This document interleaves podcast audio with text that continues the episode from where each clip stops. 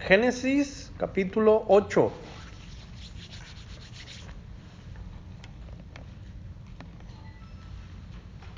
Génesis 8 comienza diciendo, y se acordó Dios de Noé y de todos los animales y de todas las bestias que estaban con él en el arca. E hizo pasar Dios un viento sobre la tierra y disminuyeron las aguas. Verso 1 entonces comienza a describir los acontecimientos después del diluvio. Lo primero que vemos es que se acuerda Dios de Noé. Después que Dios destruye ah, con el diluvio a toda la humanidad, Dios sabe que hay todavía una persona en el mundo y Dios se acuerda de Noé. Y nuevamente vemos que se menciona a Noé solamente, como la semana pasada. Noé se mencionó solamente que era un varón justo, no se describe que la esposa era una mujer justa, ni que los hijos eran justos, pero sí se describe que Noé era un varón justo. Aquí otra vez se menciona nuevamente a Noé, nada de la esposa y nada de los hijos, pero se puede concluir que Noé era la razón por la que se salvaron sus seres queridos. Y así es con los hombres que caminan con Dios. Si el hombre, la cabeza del hogar, camina con Dios, entonces la familia es bendecida. Si el hombre es un hombre temeroso de Dios, entonces la familia recibe el beneficio de aquel hombre que camina con Dios, temeroso de Dios. Los hijos y la esposa son bendecidos por Dios. Pero si no caminan con Dios,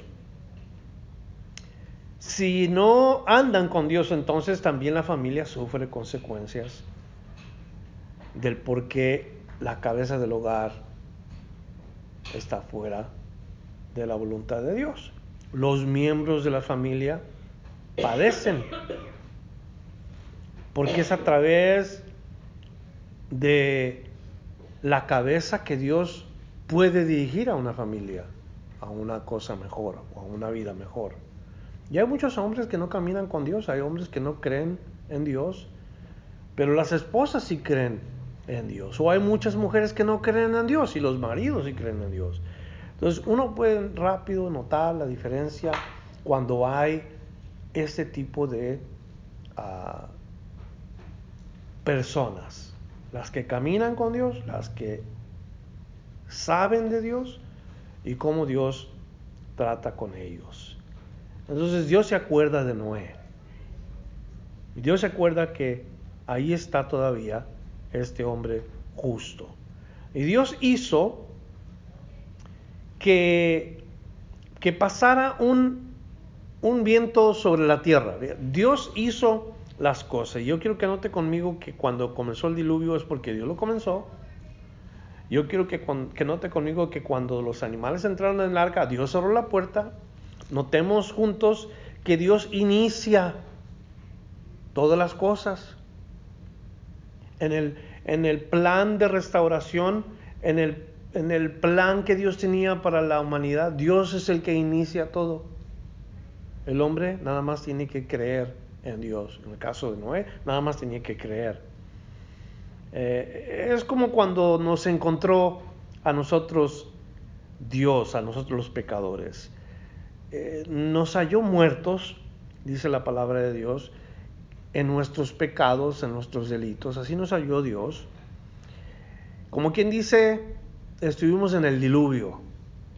Ahí murimos todos. En el diluvio murimos todos. Es una manera ilustrativa de ponérselo yo. Dios así nos halló. O así nos dejó la, la vida, muertos en nuestros delitos y en nuestros pecados.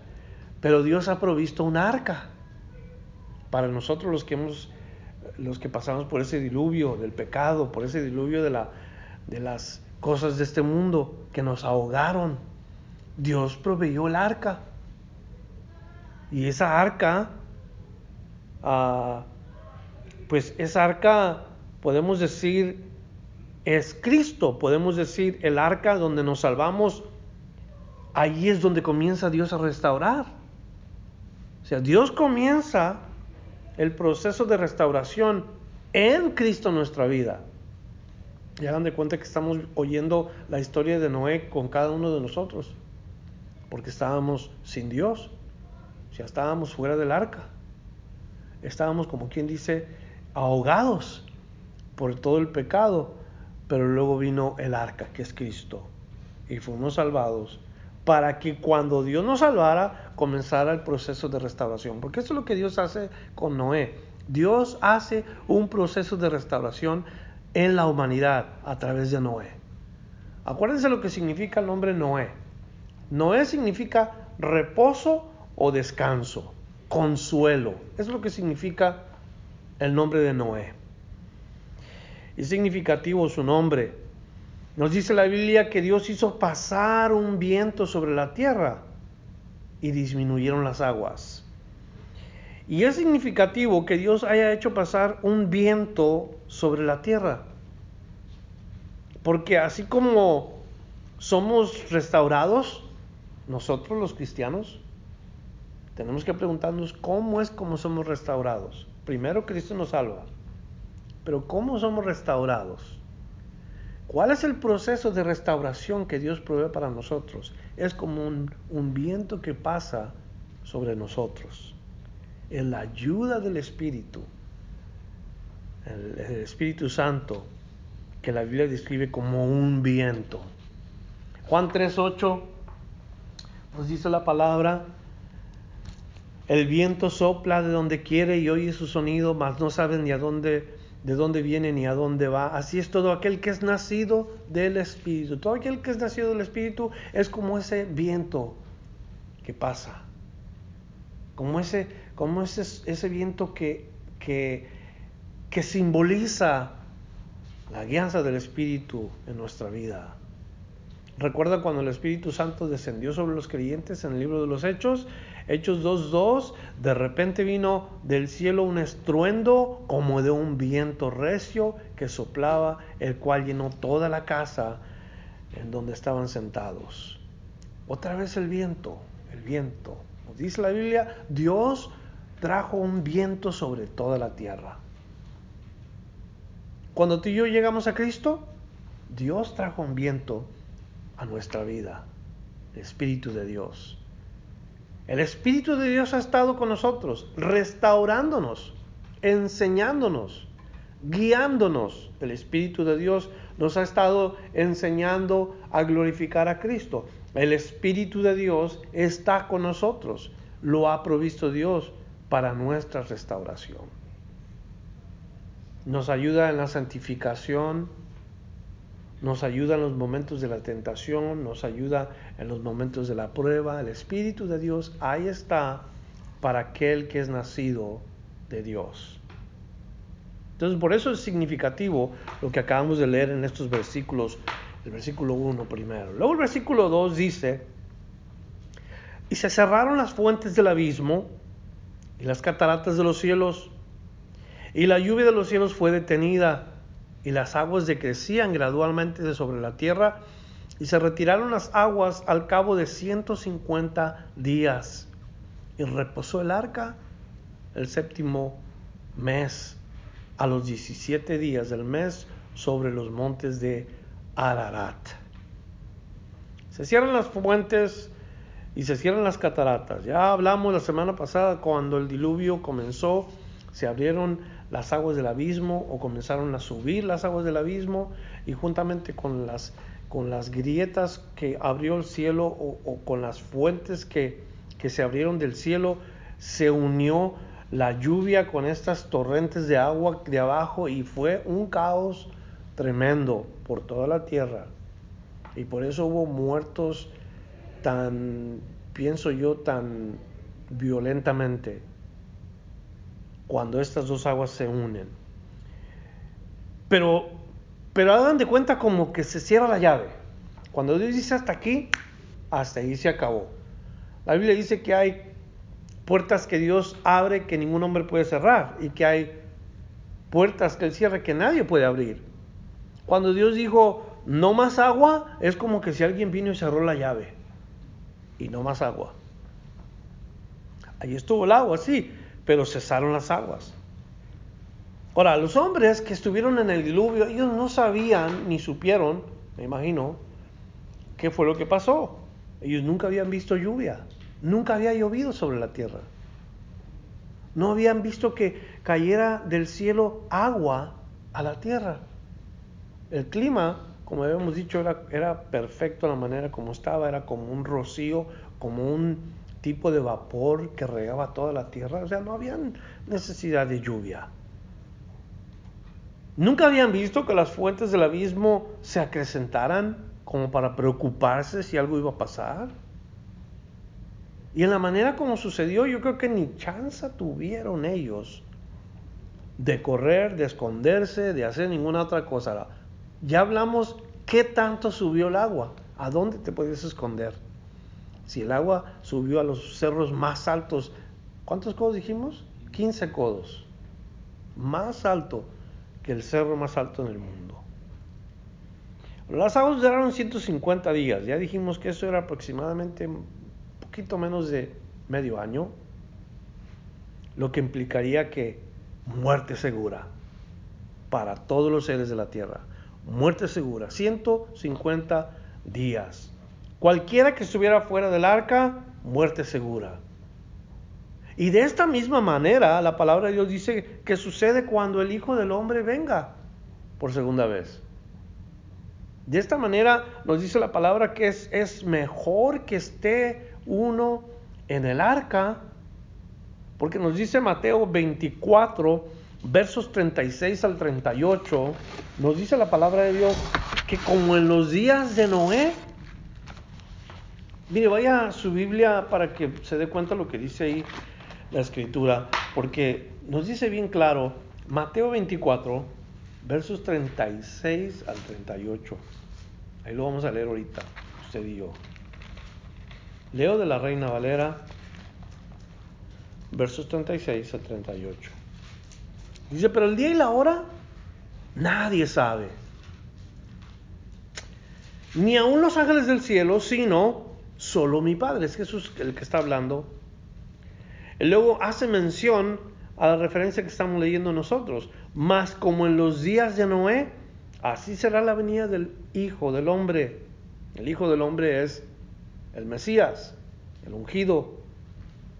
Porque como en los días antes del diluvio estaban comiendo y bebiendo, casándose y dando en casamiento hasta el día en que Noé entró en el arca y no entendieron hasta que vino el diluvio y se los llevó a todos.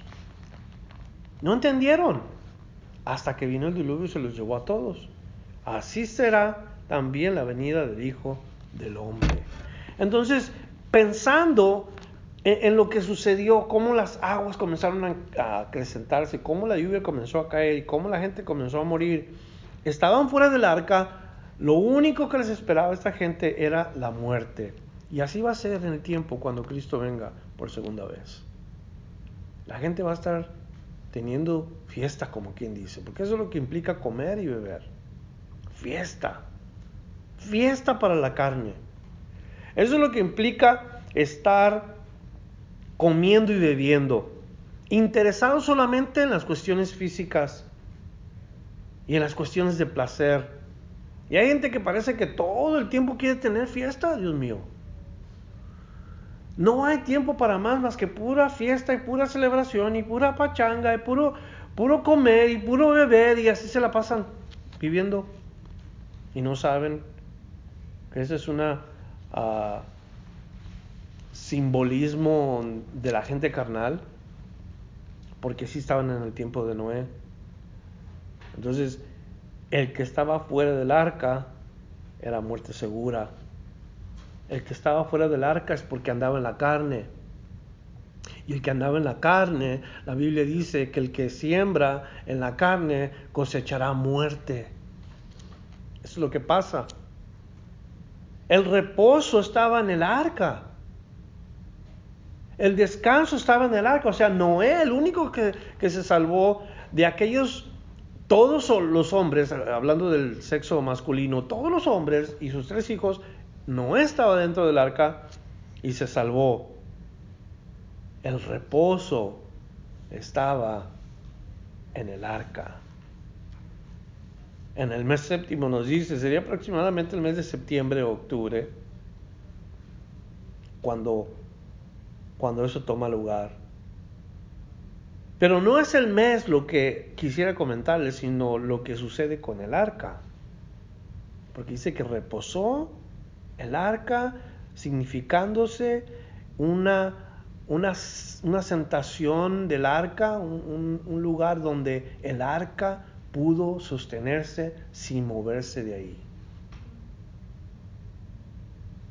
Así es todo aquel que está en Cristo. Está uno seguro. Cuando uno está en Cristo, hay seguridad. Hay reposo en Cristo. Las aguas pudieron estar todavía fuera del arca. Las torrentes todavía pudieran estar cayendo de algunos lugares.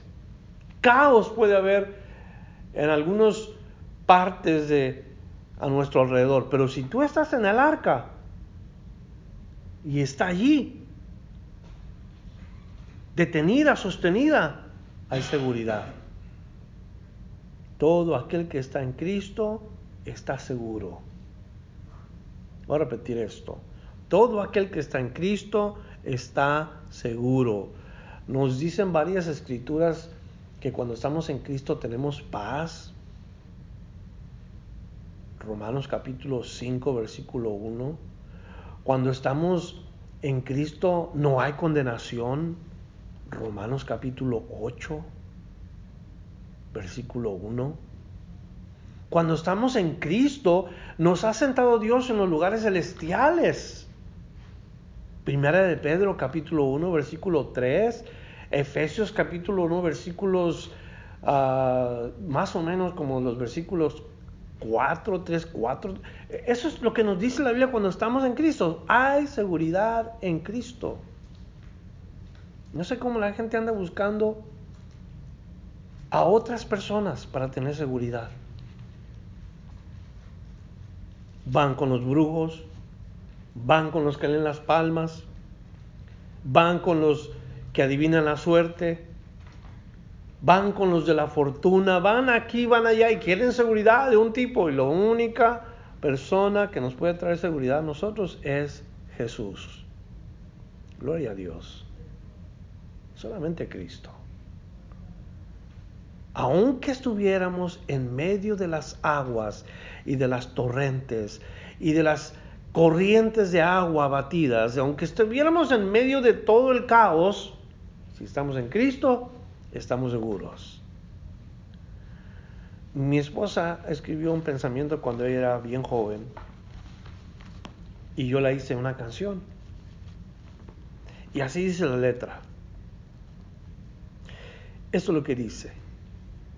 Mi vida fue como barca en tormenta de mar en donde vientos de preocupación golpeaban mi ser.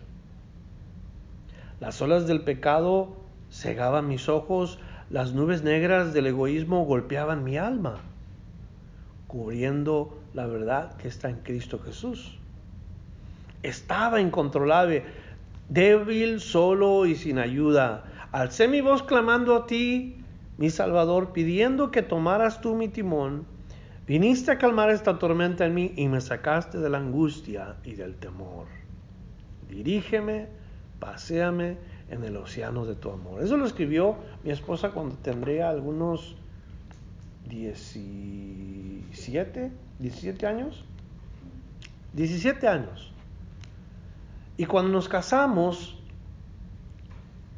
yo comencé un conjunto cristiano juntamente con otros hermanos de la iglesia, la primera iglesia donde yo asistí. Y me acuerdo que ella me pasó esa y otras cuantas cosas que escribió y eso me gustó a mí. Dije, a este le voy a poner música. Empecé a ponerle música, hicimos una, una canción de eso, lo grabamos, lo tengo grabado hoy en un cassette, cuando eran los cassettes. Hace años de eso ya. Y me acuerdo bien porque eso describe nuestra condición en Cristo. Que aunque nos golpeen las olas, aunque estemos en medio de aquella oscuridad de preocupación, aunque estemos, Cristo está con nosotros y Él, es el que va a tomar el arca, o la barca en este caso. Él es el que va a dirigir nuestra vida y nos va a sacar a un océano calmado, a un océano tranquilo, porque Él va a estar allí. Cuando Él dice, calma, esas corrientes y esas aguas abatidas se calman porque Él tiene autoridad sobre todo eso. Qué hermoso, hermoso pensar eso. ¿En dónde reposó el, el arca? ¿Dónde quedó? ¿Dónde terminó el, el arca? Nos dice que terminó en los montes Ararat. Esos son unos montes que existen hoy en día unas montañas altísimas. El Ararat es el pico más alto que existe en Turquía, aunque pertenece a lo que viene siendo la Armenia histórica.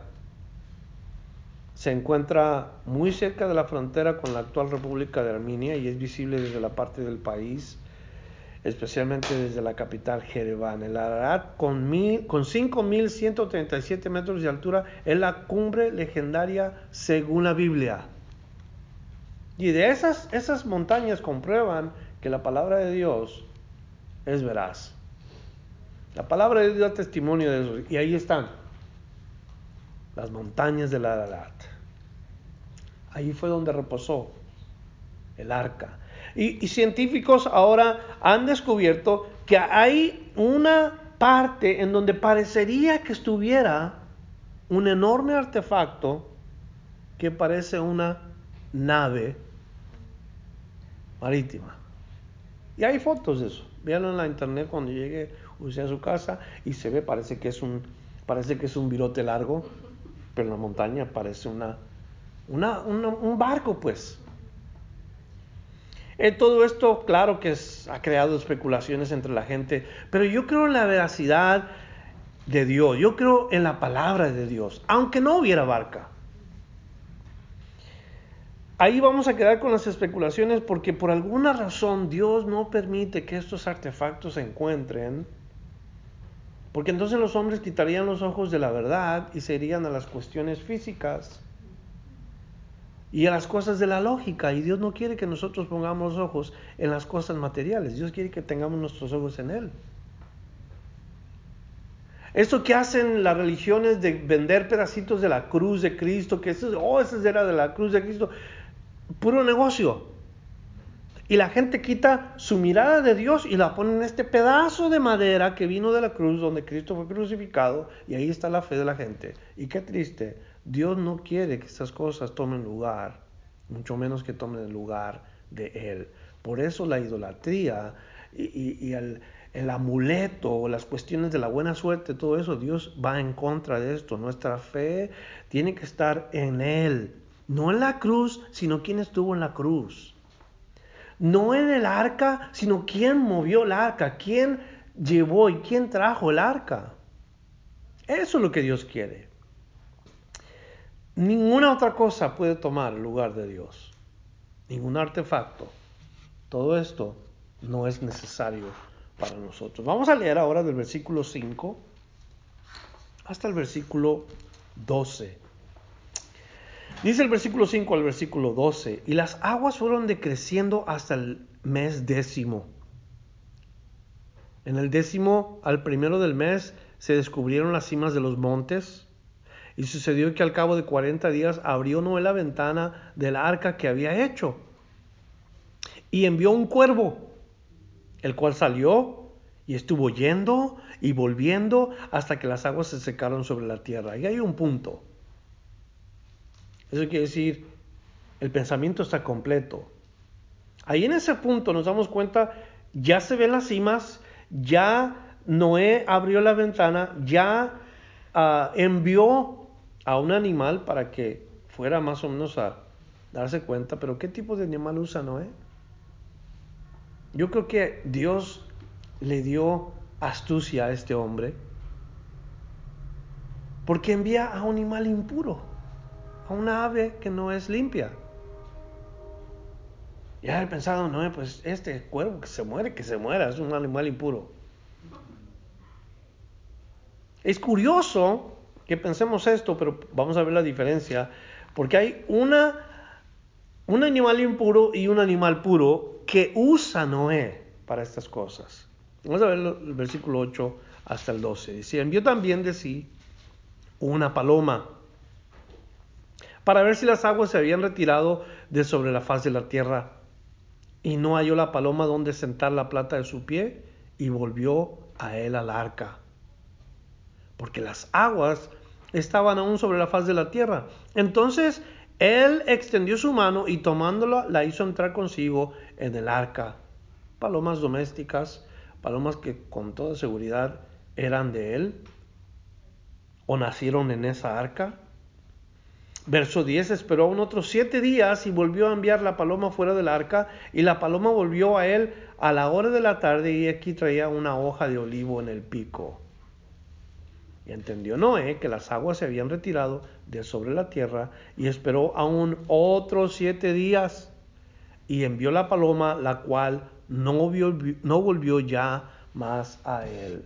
Y como les dije, curioso que Noé usa a un cuervo y a una paloma, dos criaturas que son usadas en la Biblia, dos animales que se mencionan en la palabra de Dios. El cuervo es un animal impuro que se describe en Deuteronomio 14, versículo 14, pero es usada por Noé. Y otra vez el pensamiento, si se pierde este animal, no se pierde algo limpio, sino algo impuro. En las cuestiones de la vida espiritual, qué bueno es que perdamos las impurezas. Qué bueno que dejemos que se pierda lo que no es limpio. ¿Entienden, hermanos? ¿Entienden eso? Que, que, que dejemos que se, que se muera lo impuro en nosotros. Sacarlo. Sacarlo de nosotros. ¿Qué color es el cuervo? Negro. ¿Qué simboliza el color negro en la palabra de Dios? Pecado, la oscuridad, la maldad, lo malo. Entonces hay que sacar las cosas impuras de nuestra vida. Por otra parte, la paloma era una ave, una ave limpia y, y, no solamente era una ave limpia, sino era una ave que era necesaria para relacionarse con Dios aunque fuera una cuestión legítima. Por ejemplo, cuando comenzó la ley, Dios le pidió a los israelitas que usaran tórtolas o palomas para ofrecer sacrificios a Jehová. Entonces la paloma, un animal limpio, puede representar un tipo como de relación de nosotros para con Dios. ¿No se le hace eso interesante a usted? ¿Se acuerda cuando Cristo subió del bautismo, de las aguas del bautismo, que descendió sobre él el Espíritu Santo como en forma de paloma? Si es simbólico, entonces eh, eh, la, manera como desciende el Espíritu en forma de paloma también desciende sobre los creyentes. ¿Y qué hace cuando desciende el Espíritu Santo a nosotros? nos ayuda en nuestra relación con Dios. Es simbólico solamente todo esto, no es, no es doctrina, pero es interesante verlo cómo podemos relacionar estas dos, estos dos animales. El ave impura hay que sacarlo y la paloma hay que darnos cuenta que Dios quiere relacionarse con nosotros y el Espíritu de Dios nos ayuda en, este, en esta manera. Cuando Cristo fue al templo encontró ahí los que estaban vendiendo los animales. Entre los animales que vendían para los sacrificios se encontró que vendían palomas. Y Cristo los sacó del templo y les dijo, hey, esta no es una casa de negocio, aquí es una casa de oración. Y ustedes han hecho la casa de mi padre en una casa de ladrones. Juan capítulo 2 versículo 14. Entonces Noé saca a estos dos animales para saber si las aguas habían bajado. El cuervo iba y venía, la paloma volaba, regresaba. Curioso. ¿Cómo regresa la paloma la primera vez para darse cuenta Noé que ya había bajado el agua? Cuando regresa con, un, con unas hojas de olivo. El, el olivo es simbólico en la palabra de Dios. El olivo representa a la nación de Israel. Inclusive también el olivo representa al Espíritu Santo, porque de las aceitunas del olivo, cuando las comprimían o las, las trituraban, salía un aceite tan, pero tan limpio que con ese era que llenaban las lámparas para el santuario y era una luz brillante. Imagínense qué hermoso eh, todo esto simbólico. El caso de, Noé, eh, solamente quería ver él que Dios le diera la luz verde. Pero aprendemos algo bien importante. Viene, viene la paloma una vez y se da cuenta que no está listo. ¿Cuántos días tiene que esperar? Siete días. Siete días. Pero luego regresa otra vez. Y cuando regresa, regresa con un con una hoja unas hojas de olivo. Pero ¿qué hace Noé? Vuelve a esperar otros siete días. Nos dice la palabra eh, en estos, en estos versículos claramente que Noé fue un hombre de mucha paciencia. ¿Cuántos creen eso? ¿Cuántos de ustedes creen que Noé fue un hombre de mucha paciencia? Óigame, para hacer una arca del tamaño que hizo Noé. Después de tantos días. Tantos días que estuvo ahí trabajando. Un hombre paciente. Nunca había visto llover. Sin embargo, fue paciente para esperar que Dios iba a hacer lo que dijo que iba a hacer. Le tomó años para terminar este, este artefacto. Y ya que lo hace, ya que está en el, arca, está por muchos días ahí con su familia, con los animales, un hombre paciente que supo esperar y supo esperar después del diluvio, muchos días, más de medio año, y luego después que abre la ventana, todavía esperó otros 15 días más. Siete días cuando regresó la paloma y otros siete días cuando regresa con las hojas de olivo. Un hombre paciente. Particularmente nosotros aprendemos que Noé nos enseña a tener paciencia. Yo le pregunto esta noche a usted, ¿tiene usted paciencia? ¿Tienes paciencia, hermano? ¿Eres paciente, hermana? ¿O, o, somos impacientes? No, nos cansa estar esperando. Nos desespera. Bueno, cuando menos hablo yo por mí, no hablo por ustedes, pero yo no, yo no, yo me desespero. Si quiere echarse un examen personal de si tiene usted o no tiene paciencia, nomás cuando llegue a la línea de la tienda, no busque la más cortita. Casi todos hacemos eso, ¿verdad? Vamos a la tienda, compramos el mandado y, y estamos buscando la línea más corta porque no queremos esperar tanto. La impaciencia. ¿Tenemos paciencia los cristianos? La respuesta es sí. Todos los cristianos tenemos paciencia.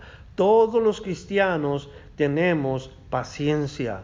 Si usted me responde que no puede ser paciente, usted es un cristiano desobediente. Ah, ¿verdad?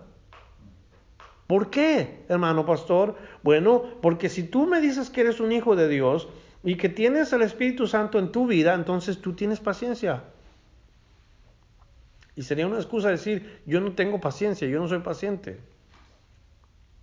Queremos demostrar paciencia. Gálatas 5:22, pues el fruto del Espíritu es amor, fe, paz, paciencia, templanza, dominio propio. O sea, estas cosas ya están en uno como cristianos. Y debemos, lo único que debemos de hacer nosotros que tenemos la ayuda del Espíritu Santo y nosotros que tenemos estas cualidades ya, poner en práctica, usarlo, porque es el fruto del Espíritu. Es fruto del Espíritu, la paciencia que Dios nos ha dado y hay que sacarlo. Entonces, no es un hombre paciente, no es un hombre astuto o inteligente que supo usar a estas criaturas para darse cuenta si era seguro o no era seguro salir del arca. Cualidades que podemos nosotros también buscar. ¿De acuerdo? Verso 13. Y sucedió que en el año 601 de Noé, en el mes primero, el día primero del mes, las aguas se secaron sobre la tierra y quitó Noé la cubierta del arca y miró, he aquí que la faz de la tierra estaba seca. Y en el mes segundo, a los 27 días del mes, se secó la tierra. Entonces habló Dios a Noé, diciendo, sal de acá, perdón, sal del arca tú y tu mujer y tus hijos, y las mujeres de tus hijos contigo. Todos los animales que están contigo, de toda carne, de aves y de bestias, de todo reptil que se arrastra sobre la tierra, sacarás contigo. Y vayan por la tierra, y fructifiquen y multiplíquense sobre la tierra. Vamos a deshojar estos versos, no voy a cubrirlos todos, pero lo más importante, habló Dios a Noé habló Dios a Noé. Jefe de familia o cabeza del hogar, deja que Dios te hable a ti. Si en tu casa no hay un esposo, si eres una madre soltera o eres una mujer sola, deja que Dios te hable a ti. Porque eso es importante. Es importante dejar que Dios nos hable. Ahora, no esperes oír una voz audible que diga, José Luis. Que oiga tu nombre así con una voz muy varonil y muy profunda, muy ah, grave, no, aguda. Una, voz aguda así como, o con eco. José Luis, José Luis, José Luis. Ah, no, no, no. Dios nos habla claramente todos los días. Y yo he escuchado a hombres y a mujeres que decían, es que Dios me habla, y es que Dios me habló, y es que Dios me dijo. Sí, la pregunta es ¿cómo? ¿Cómo te dice Dios? ¿Cómo te habla Dios? La única manera como Dios nos habla es a través de su palabra. Lo que Dios ha dicho. Dios no va a traer una revelación nueva, una doctrina nueva de la que no esté escrita aquí en la palabra de Dios. Eh, lo importante aquí es que dejemos que Dios nos hable.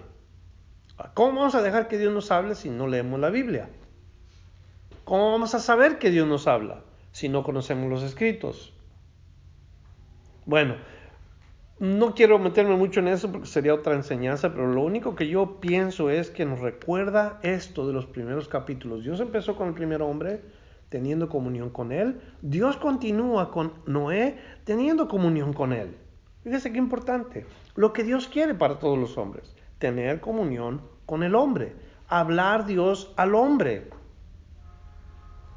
La palabra es la palabra de Dios para el hombre. Y, yo creo que cuando Dios crea al hombre, lo crea para relacionarse primeramente con él. No hay nadie más con quien se relaciona el hombre. El primer hombre se relaciona única y solamente con Dios. Eso es importante. Dios forma al hombre de la tierra y luego le ha dado aliento de vida, o sea, lo hace un ser viviente y tiene comunión con él. Eso es lo que Dios hizo con el primer hombre. Ahora, Noé no, está, no es formado de la tierra, Noé no ha sido sacado de la tierra como Adán, es descendiente del primer hombre. Va a pasar muchos años cuando Noé ahora está con la responsabilidad misma que tuvo Adán.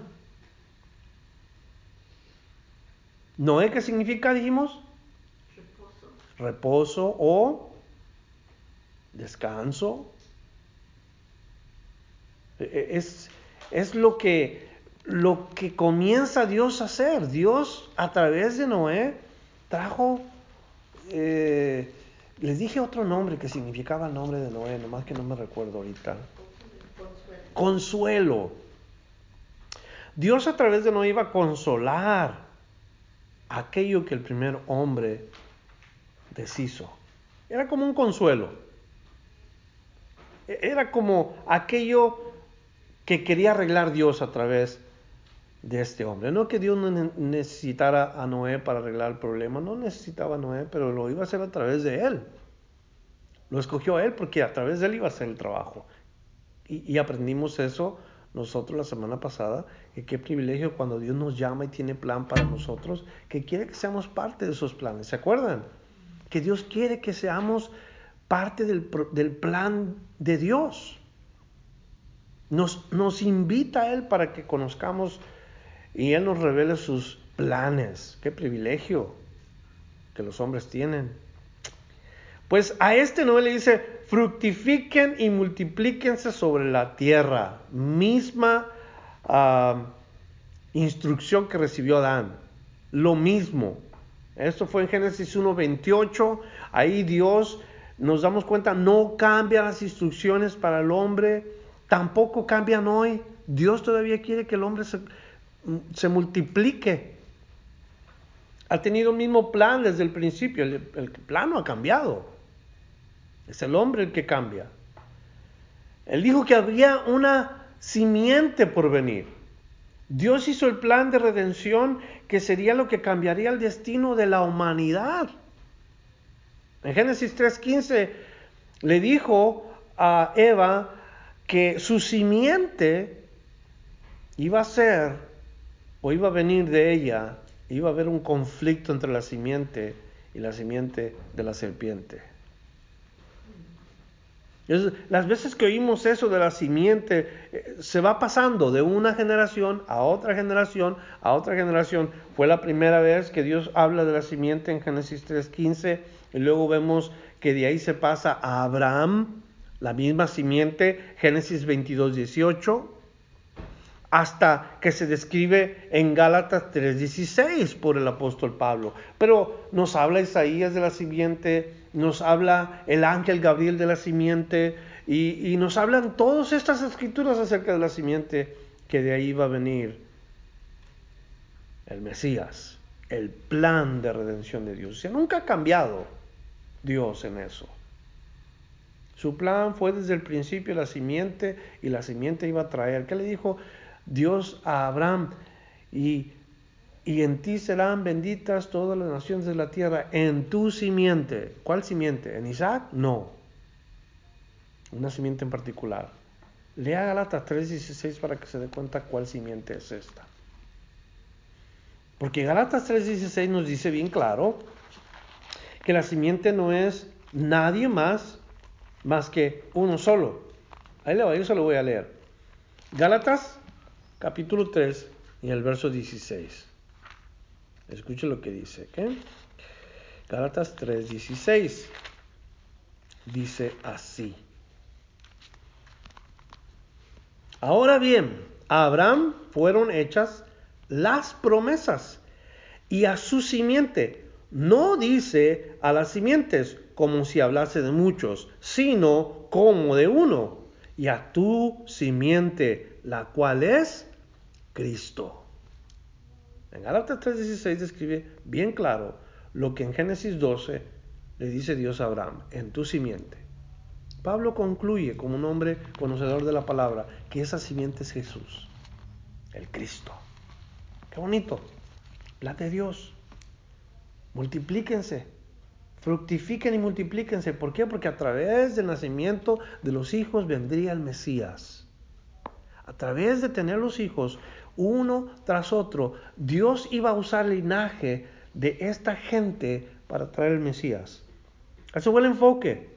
Al principio, los hijos de Noé, Sem, Cam, Jafet, estos iban a venir a traer la simiente. A través de Noé nacieron ellos, a través de los hijos de Noé iban a ser los, los, todos los descendientes de, de la simiente hasta que Cristo vino. Qué bonito. Qué importante que lo sepamos y lo recordemos.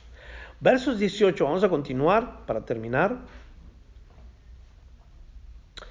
Dice, entonces salió Noé y sus hijos, su mujer y las mujeres de sus hijos con él, todos los animales, todo reptil y toda ave, todo lo que se mueve sobre la tierra, según sus especies, salieron del arca.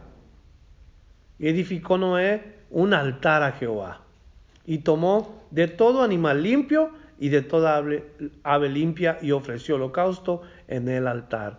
Y percibió Jehová olor grato. Y dijo Jehová en su corazón, no volveré más a maldecir la tierra por causa del hombre, porque el intento del corazón del hombre es malo desde su juventud. Ni volveré más a destruir todo ser viviente como he hecho. Mientras la tierra permanezca, no cesará la sementera y la siega, el frío y el calor, el verano y el invierno, el día y la noche. O sea, la promesa de Dios al final es de que la vida va a continuar hasta el periodo decretado por mí. La vida continúa, la vida va a seguir, pero hay cambios que van a venir. Primero notamos en los versículos que acabamos de leer que no edifica un altar. Esta acción de edificar un altar nos enseña cuando menos dos cosas a nosotros. Noé edifica un altar, nos enseña dos cosas cuando menos. Una, que Noé actuó con fe.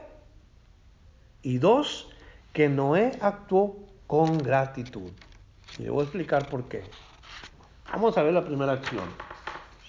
La primera acción se nos dice que Noé levantó un altar. Para mí esto es importante notar, ya que los altares comenzaron a levantarse antes de que la ley existiera.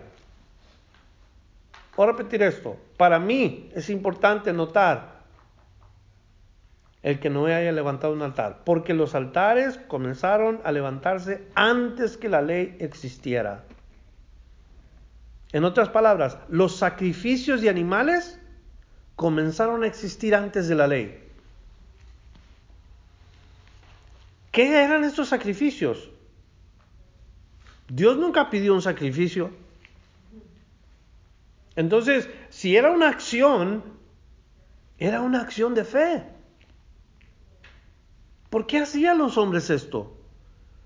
¿Por qué actuaban de esta manera? Y la única conclusión que podemos nosotros tener de esto es que esta no era una acción legal. Noé no estaba queriendo quedar bien, fue una acción de fe. Los hombres le daban a Dios con fe. Los hombres se volvieron obligados una vez que la ley comenzó, o se vieron obligados una vez que la, una vez que la ley comenzó. Dios estableció para ellos decretos, estatutos, reglas en donde tenían que sacrificar, pero aquí no había ley. En el tiempo de Noé no existía la ley. Noé actuó con fe. Hebreos 11, versículo 7. Fíjese lo que dice en Hebreos 11 y el verso 7. ¿Cómo es que actuó Noé? Hebreos, Hebreos 11, versículo 7. Dice así. Por la fe, Noé. Otra vez. Por la fe, Noé. ¿Qué significa eso? Que Noé actuó con fe o en fe. Otra vez lo leo, por la fe Noé, cuando fue advertido por Dios acerca de cosas que aún no se veían, con temor preparó el arca en que su casa se salvase y por esa fe condenó al mundo y fue hecho heredero de la justicia que viene por la fe. Entonces la primera acción de Noé fue una acción de fe. ¿Sabe qué muestra esta acción de fe? un corazón verdaderamente dependiente de Dios. Un corazón verdaderamente dependiente de Dios. Cuando nosotros actuamos en fe así, le decimos al Señor, yo dependo de ti, Señor. Importante la primera acción. La segunda acción, o la segunda cosa que nos enseña la acción de Noé, es que actuó con gratitud. Noé actuó con gratitud. ¿Por qué actuó con gratitud? Le voy a decir y le voy a explicar por qué. La Biblia dice que todos los hombres son pecadores. Todos los hombres son pecadores. Adán, Eva, todos sus descendientes son pecadores. ¿Era Noé pecador? Noé era pecador. Lo mismo que todos nosotros, lo mismo que todos los hombres de aquel tiempo, pecador. Pero algo importante, nos dice la palabra de Dios que Dios, que Noé halló gracia delante de los ojos de Dios. Noé halló gracia delante de los ojos de Dios. ¿Qué quiere decir esto? Que Noé recibió un favor que no merecía. Esto quiere decir, Noé Debía de haber muerto con todos los demás. ¿Me escucha? Noé debería de haber perecido exactamente como todos los demás. Sin embargo, nos dice la palabra que Noé halló gracia delante de los ojos de Dios. Quiere decir que recibió un favor que no merecía. Eso es lo que significa gracia. Recibir algo que no merecemos. Noé se salvó solamente porque Dios lo quiso salvar. La gracia de Dios lo salvó. No porque merecía ser salvo. Por gracia fue salvo. Lo mismo que nosotros. Hoy en día nosotros, por gracia, somos salvos. Nos dice la palabra de Dios en Efesios 2, versos 5 al 7, escucha también lo que dice la palabra de Dios, que nosotros hemos sido salvos por gracia. Salvos por gracia. Gracia ¿qué significa favor inmerecido. A ver si me lo, lo puedo leer para que ustedes lo escuchen.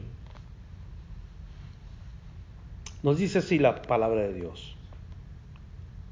Versos 5 al 7. Verso 4. Pero Dios que es rico en misericordia por su gran amor con que nos amó, aun estando nosotros muertos, nos, muertos en pecado, nos dio vida juntamente con Cristo. Luego, entre paréntesis, la palabra de Dios dice, por gracia sois salvos.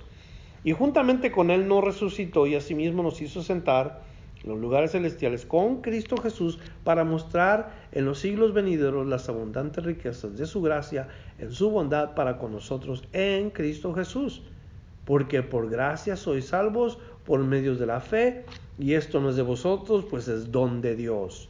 No por obras para que nadie se gloríe, porque somos hechura suya, creados en Cristo Jesús para buenas obras, el cual Dios preparó de antemano para que anduviésemos en ellas.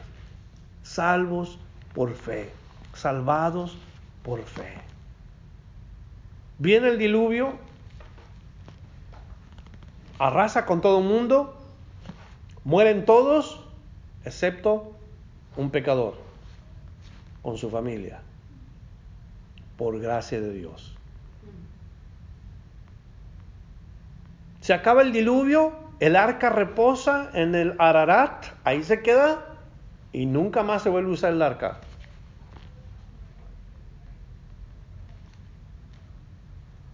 Así Cristo. Una vez muere por los pecadores y todo aquel que estuvo en Cristo se salvó, pero nunca más vuelve a morir por los pecadores, solamente una vez. Murió para salvarlos por gracia y ya no vuelve a morir.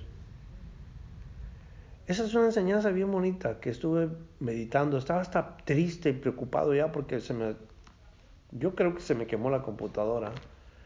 Y ahí estaban mis notas y como por unos 10 minutos estoy, ¡ay, cómo le voy a hacer! ¿Cómo le voy a hacer? Mis notas están en mi computadora y se me prendió el foco. Y fui a la otra computadora en donde fui a la internet y a buscar ahí mis notas porque están en, OneNote, así se llama. Y ahí están guardadas todas mis notas. Y ¡ay, qué bueno! Y ahí estaban todas mis notas. Gloria a Dios. Pero se me hace tan bonita esta enseñanza Se me hace algo tan precioso ver a Cristo tipificado en el arca. ¿Cómo tuvo que entrar Noé? ¿Cómo tuvo que esperar Noé? ¿Cómo tuvo que depender Noé? Hasta el momento en que se sentó el arca y estuvo en espera y en espera, en espera. mientras que estuvo ahí estuvo seguro. ¿Hubiera bajado unos días antes? Noé quizás hubiera muerto, pero estuvo en el arca, o sea, estuvo en Cristo de una manera ilustrativa. Y yo creo que por esa razón nosotros le damos gracias a Dios por Cristo, porque si estamos en Cristo, somos salvos por gracia, estamos seguros en Él, no nos bajemos de Cristo, hay que ser pacientes hasta que Dios no nos muestre que podemos hacerlo. Y esperar y esperar. Y así como Noé, padre de familia, llegó con su familia, sus hijos, su esposa, así también nosotros, varones, hay que encaminar a nuestros hijos y a nuestros seres queridos a los pies de Cristo de alguna manera, ser la cabeza que dirija, porque ahí hay seguridad. Ahí tenemos seguridad de parte de Dios. Vamos a orar. Te damos gracias, Señor, por habernos dado la oportunidad de meditar en tu palabra, en este capítulo 8 de Génesis. Hermosas sombras de Cristo, hermoso ilustración del Salvador y de las cosas que el Salvador hace en aquellos que están en Él. Damos gracias por este ejemplo que tú nos das en tu palabra de un hombre de fe, de un hombre con un corazón agradecido, porque él pudo haber perecido juntamente con todos, pero fue salvo por gracia. Tú le viste con ojos de gracia, tú le salvaste, tú lo llevaste al arca, tú cerraste la puerta, tú estuviste en todo momento uh, enseñando, instruyendo a este hombre, Señor. Y así queremos que nosotros uh, también seamos instruidos por ti. Gracias por ese viento que has hecho pasar en nuestra vida, la guianza de tu Espíritu, que nos guía, que nos dirige, que nos ayuda, que nos enseña a glorificar al Hijo de Dios. Bendito sea Señor por esta noche. Oramos juntos en el nombre de Jesús y bendice a todos los que escuchen este mensaje, que sean confortados sus corazones, que en Cristo hay seguridad. Amén y amén.